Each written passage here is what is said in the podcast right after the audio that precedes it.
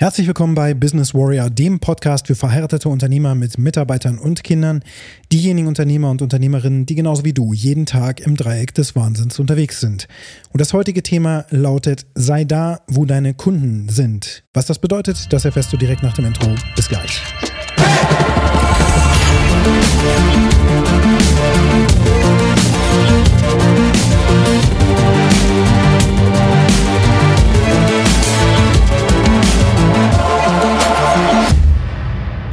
Ja, die Rückkehr des Christian Nolte als Business Warrior. Endlich ist es vollzogen, nachdem ich jetzt wirklich heftig krank geworden bin.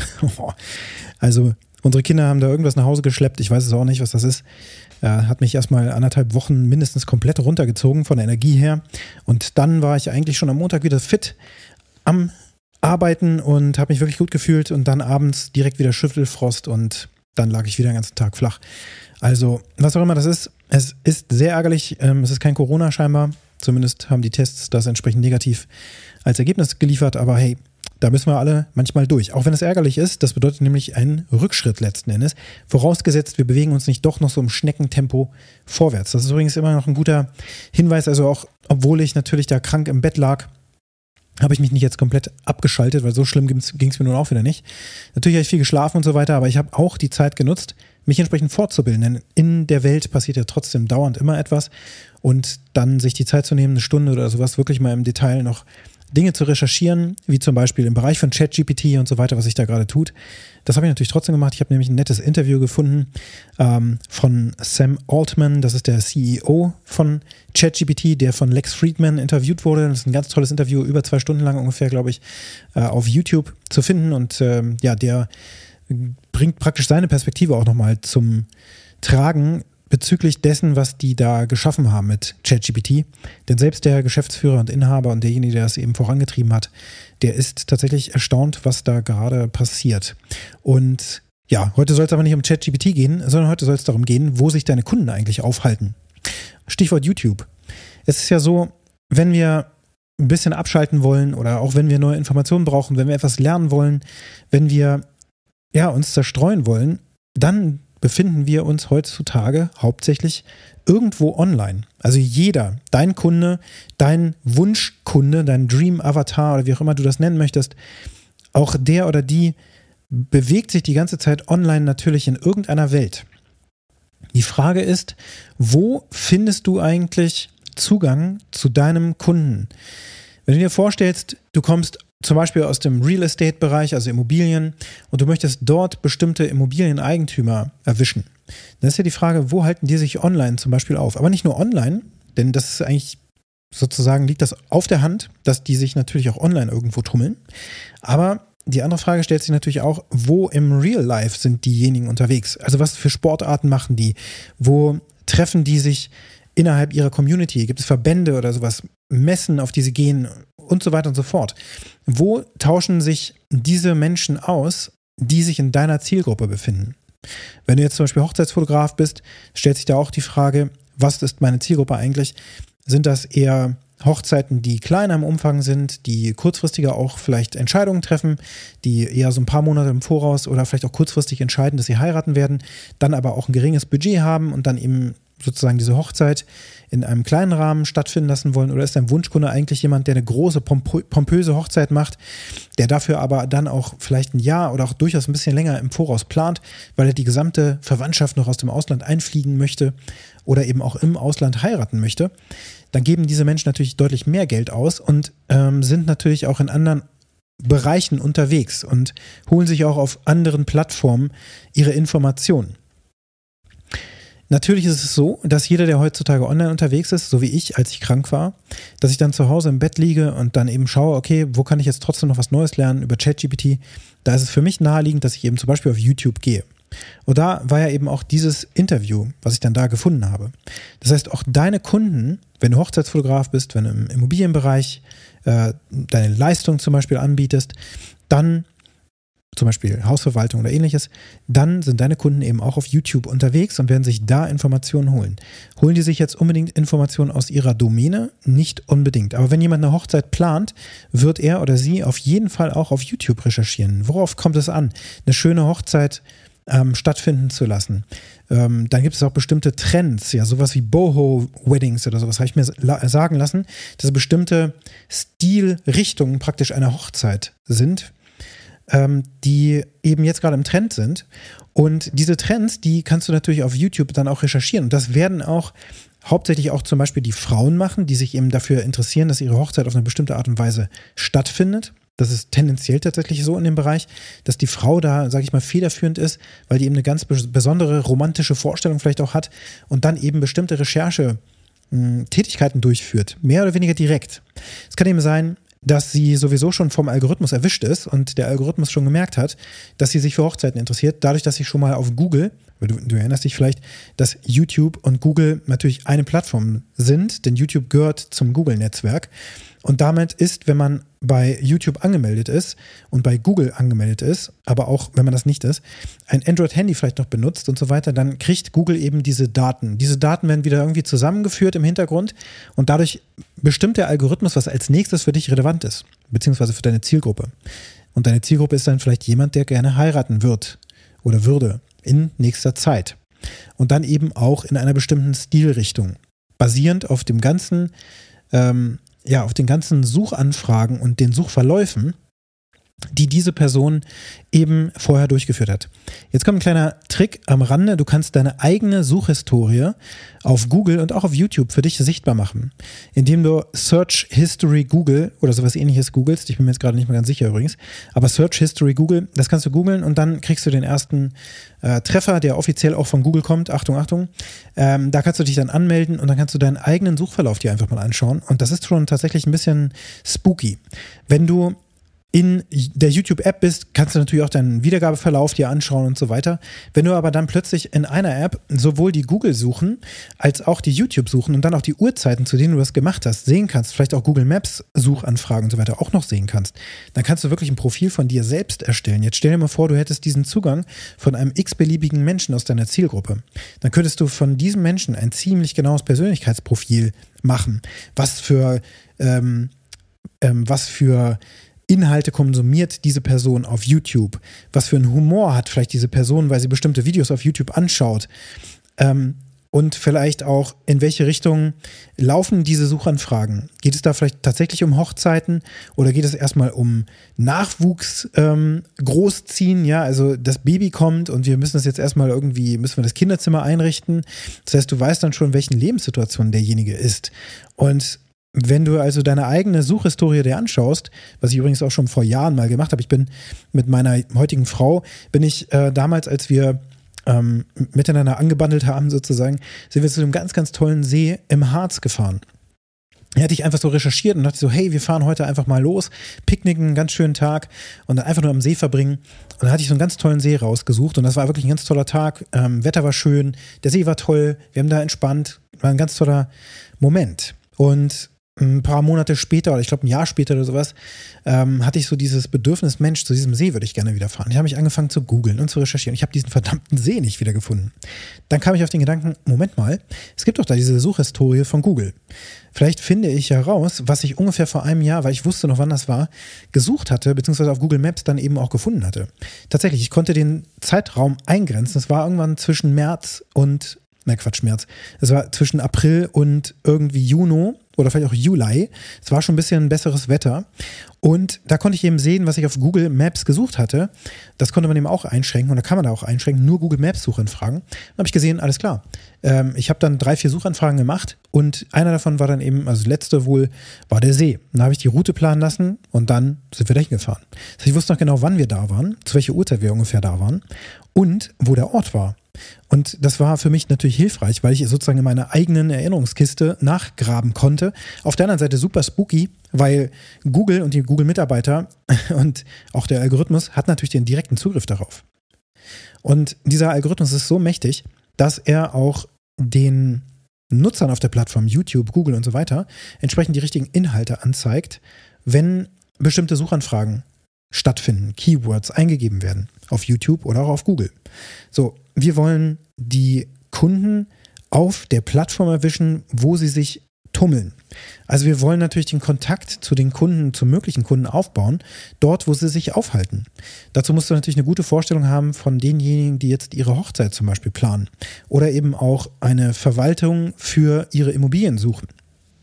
Wo gehen diese Menschen hin, damit sie in Kontakt mit anderen gleichgesinnten Menschen kommen und wo müsstest du dich positionieren oder platzieren, damit du da gesehen wirst für diese Menschen oder von diesen Menschen, die eben nach Leistungen wie deiner suchen. Dann liegt es natürlich auf der Hand, zum Beispiel auch auf Messen und Events und so weiter ähm, ja, aufzutauchen, zum Beispiel Hochzeitsmessen in diesem Fall, dass man da äh, sich zeigt, auch durch die Gegend marschiert, seine Visitenkarten verteilt. Vielleicht, das klingt alles sehr altbacken, aber es funktioniert natürlich heutzutage immer noch. Oder wieder, jetzt wo ähm, Corona natürlich auch wieder absolut in den Hintergrund geraten ist, da ist es ja möglich, wieder sich auch eins zu eins zu treffen. Tatsächlich muss man sich daran auch äh, wieder erinnern, dass das möglich ist und dass die, der direkte Kontakt, sich persönlich gegenüberzustehen, natürlich auch einer der besten Möglichkeiten ist. Das ist nicht die einzige Möglichkeit. Natürlich wird jemand auch googeln, Hochzeitsfotograf äh, in einer bestimmten Region oder eben Wedding Planner oder sonst was. Wenn eine größere Hochzeit geplant werden muss oder soll, wo sehr viele Personen teilnehmen an einem ganz, ganz spezifischen Ort, der auch sehr, sehr schön sein soll und so weiter, dann werden bestimmte Personen in einem bestimmten Budgetrahmen auf jeden Fall auch einen Wedding Planner engagieren und sich dann dort zu platzieren als äh, Dienstleister, der von diesem Wedding Planner zum Beispiel auch empfohlen wird, wird dir helfen, dass du dann da eben auch gesehen wirst. Wenn dich also andere weiterempfehlen, zu denen deine Zielgruppe bereits kommt, weil du weißt, dass deine Zielgruppe, nämlich die gut betuchten, die große Hochzeiten stattfinden lassen, mit vielen äh, Teilnehmern, vielen Gästen, die aus der ganzen Welt eingeflogen werden müssen, wo ganz viel koordiniert werden muss und so weiter. Also da ist eben auch das Geld zu holen. Wenn du dahin willst, dann musst du dich an den Ort begeben, wo diese Menschen natürlich auch entsprechend nach Referenzen suchen. Die wollen ja nichts dem Zufall überlassen. Und die wollen am besten auch eine rundum sorglos äh, Begleitung für ihre Hochzeit natürlich, weil eine solche Planung nicht auch jedem Spaß macht. Darf man auch nicht einfach so annehmen, dass eine Hochzeitsplanung in einer bestimmten Größenordnung erstens jedem leicht fällt, zweitens überhaupt Spaß macht und drittens dann auch ja, ohne Probleme auch abläuft, weil natürlich so viel koordiniert werden muss und das artet in Stress aus. Und damit dieser Stress nicht entsteht, lassen sich eben bestimmte Menschen auch begleiten bei solchen Dingen. Zumindest suchen sie danach. Und wenn du dann dort in dieses Portfolio der Dienstleister oder Partnerunternehmen sozusagen mit reinkommst, dann kannst du auch zu deinem Wunschkunden mit direkt genannt werden. Ja, also der sieht dich dann und der hat dann die Option, dich zu kontaktieren, weil du eben empfohlen wurdest. Empfehlungsmarketing ist immer noch das Beste. Denn andere ja, geben sozusagen ein, eine Fürsprache für dich und ja, geben sozusagen natürlich ihr Zeugnis über dich und deine Leistung, dass du eben empfohlen werden kannst und eben jemand bist, dem man vertrauen kann. Also, mach dir gut Gedanken, wo deine Wunschzielgruppe sich täglich aufhält. Vielleicht auch nicht täglich, aber regelmäßig aufhält. Und wo du eigentlich deine Werbung, dein Schild sozusagen digital oder eben auch physisch im echten Leben platzieren musst, damit du dort wahrgenommen wirst. Und manchmal ist es natürlich auch über Streuschuss Marketing möglich. Also wenn du zum Beispiel dein Auto tatsächlich beklebst, was du dann eben auch immer wieder rumstehen hast, das ist ja ein fahrendes Werbeschild. Das macht durchaus Sinn, in bestimmten Bereichen und Branchen äh, eben auch dein, dein tägliches fahrbares, deinen fahrbaren Untersatz so zu designen, dass er eben auffällt, schrägstrich auch mit einer Referenz auf deine Webseite, zum Beispiel, wo man dann eben einen Termin mit dir buchen kann oder ähnliches, dass das damit versehen ist. Wenn es ein QR-Code ist oder was weiß ich, auf jeden Fall etwas, was ins Auge springt, weil das alles natürlich Marketingmaßnahmen sind, die echt nicht zu unterschätzen sind. Und damit erreichst du deine Zielgruppe, wenn du natürlich ähm, an der Stelle auch sichtbar wirst, wo deine Zielgruppe ja zum Beispiel aktiv sucht oder auch passiv, schlafend sozusagen, noch gar nicht drüber nachgedacht, dass deine Dienstleistung sehr bald relevant sein wird. Denn das wiederum kann der Algorithmus auf Social Media, Instagram, Facebook, TikTok, was weiß ich wo, dir natürlich helfen. Dass der Algorithmus dich dann nach oben bringt, wenn das Bewusstsein deiner potenziellen Zielgruppe dafür überhaupt auch rezeptiv ist. So, welche Online-Plattformen gibt es? Ich habe jetzt schon ein paar genannt. Natürlich gibt es so die klassischen Dinger. Facebook, das gerät ja eigentlich immer mehr ins Hintertreffen, aber da sind immer noch sehr viele Menschen. Instagram, LinkedIn, TikTok, Snapchat, Telegram und so weiter und so fort. Das alles sind natürlich Online-Plattformen, YouTube. Ähm, und Google und auch Bing natürlich. Bing wird jetzt immer wichtiger, weil viel mehr Menschen jetzt anfangen werden, Bing zu nutzen, dadurch, dass ChatGPT dort integriert ist. Wir haben ja am Anfang schon wieder davon gehört, in, in dieser Podcast-Episode auch, und es wird auch noch weitere Podcast-Episoden zu diesem Thema geben von mir. Äh, es ist so, dass Microsoft ja OpenAI oder bei OpenAI eingestiegen ist und jetzt dort auch federführend aktiv ist. Und was sie gleich gemacht haben, waren, ihre Suchmaschine mit ChatGPT auszustaffieren. Und es gibt schon erste, also ich habe ja auch diesen, diesen Vorabzugriff bereits, dass ich eben Bing mit ChatGPT gekoppelt nutzen kann, um dann eine Suche machen zu können. Das heißt, mir wird gleichzeitig erklärt, hm, was ich da suche und dann gibt es Quellenangaben und ich kann dann direkt zu den Suchergebnissen übergehen, ohne ja, mich durch Suchanfragen oder Suchergebnisse sozusagen durchklicken zu müssen. Nachteil für dich bedeutet natürlich diese Umstellung, die jetzt auch tatsächlich in den nächsten Monaten erfolgen wird. Ähm, das bedeutet, dass sehr viele Menschen, aber auch nicht alle, vielleicht aber deine Zielgruppe, das, darüber solltest du dir Gedanken machen, wenn die sehr technikaffin ist, sehr progressiv ist und sich von solchen Dingen nicht abschrecken lässt, dann switchen die jetzt sehr bald zu einer Chat-GPT-gestützten Lösung. Und das wird dazu führen, dass eben auf Chat-GPT ist momentan überhaupt keine Werbung zu sehen. Das heißt, die Ergebnisse, die ich dort bekomme, sind, das ist nicht möglich, sich durch Werbeausgaben oder sowas irgendwie nach oben zu mogeln oder sowas in der Richtung. Das geht da nicht mehr. Man kommt auch direkt dann eben auf Webseiten. Das heißt, es wird wichtiger, oder weniger wichtig wird es in den Suchanfragen bei Google gelistet zu werden zum Beispiel oder auch bei Bing, sondern viel wichtiger wird es über sogenannte Display-Netzwerke, das macht ja Google Ads zum Beispiel auch, dass man über Display-Netzwerke dann auf den Webseiten eingeblendet wird, wo jemand am Ende dann landen wird. Wer denn dann hoffentlich auf einer Webseite überhaupt noch landen wird. Auch das wird sich in den nächsten Jahren tatsächlich noch verändern. Aber was bedeutet das? Der oder diejenige geht natürlich auf irgendeine Webseite, zum Beispiel zum Thema Immobilienverwaltung oder sowas. Und auf dieser Webseite, wenn der Betreiber das aktiviert hat, hat dann eben Google Ads mit äh, integriert. Und dann wird im Verlauf dieses ja, Blogartikels zum Beispiel, den du dann aufrufst zum Thema Immobilienverwaltung, worauf musst du da achten? Die sieben Dinge, die äh, schiefgehen können bei einer Immobilienverwaltung oder sowas. Dann geht da jemand drauf, dann liest er diesen Text durch und immer zwischendurch werden dann so paar kleine Werbeanzeigen eingeblendet. Und das macht zum Beispiel Google Ads natürlich über das Display-Netzwerk.